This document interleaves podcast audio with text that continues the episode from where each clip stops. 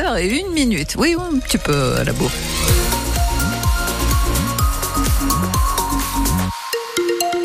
Le soleil, lui, en tout cas, est bien là ce matin. Restera-t-il toute la journée? Ça, c'est moins sûr dans le Poitou. Baudouin-Calange, toujours aucune trace de l'auteur d'un carjacking qui a eu lieu hier matin à Vivonne, au sud de Poitiers. Oui, alerté par la victime, les gendarmes ont pris en chasse l'homme qui a rejoint hier matin Ruffec via la nationaliste, puis la Charente-Maritime, où il a abandonné sa voiture vers 15 heures afin de se, avant de se fondre dans la nature, malgré la mobilisation de maîtres chiens et même d'un hélicoptère. Les recherches menées par les gendarmes pendant plus de 5 heures n'ont pas permis de le retrouver.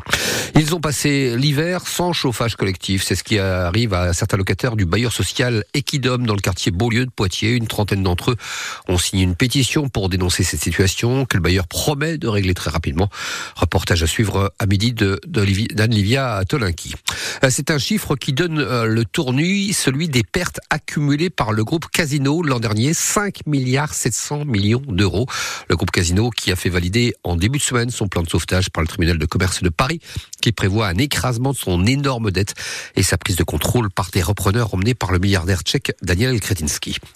Suspense au Sénat, l'inscription de l'IVG dans la Constitution va être soumise au vote cet après-midi à partir de 16h. Or, la droite et le centre qui sont majoritaires au Sénat ont fait part de leurs réticences, réticences qui ne sont pas partagées par les députés LR du Poitou, Philippe Mouillet et Bruno Belin, qui nous ont confirmé qu'ils voteraient en faveur de cette inscription.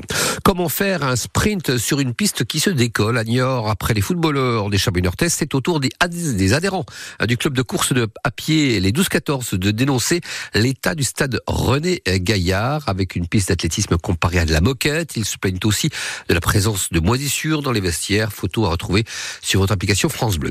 Ils ont passé donc euh, et puis on l'apprend, pardon, et enfin on l'apprend ce matin, les funérailles de l'opposant russe Alexei Navalny, mort le 16 février en prison, auront lieu vendredi prochain à 14h, heure locale à Moscou. Euh, selon l'un des proches collaborateurs de l'opposant, la mise en terre aura lieu à 16h, à près de 20 km des murs rouges du Kremlin.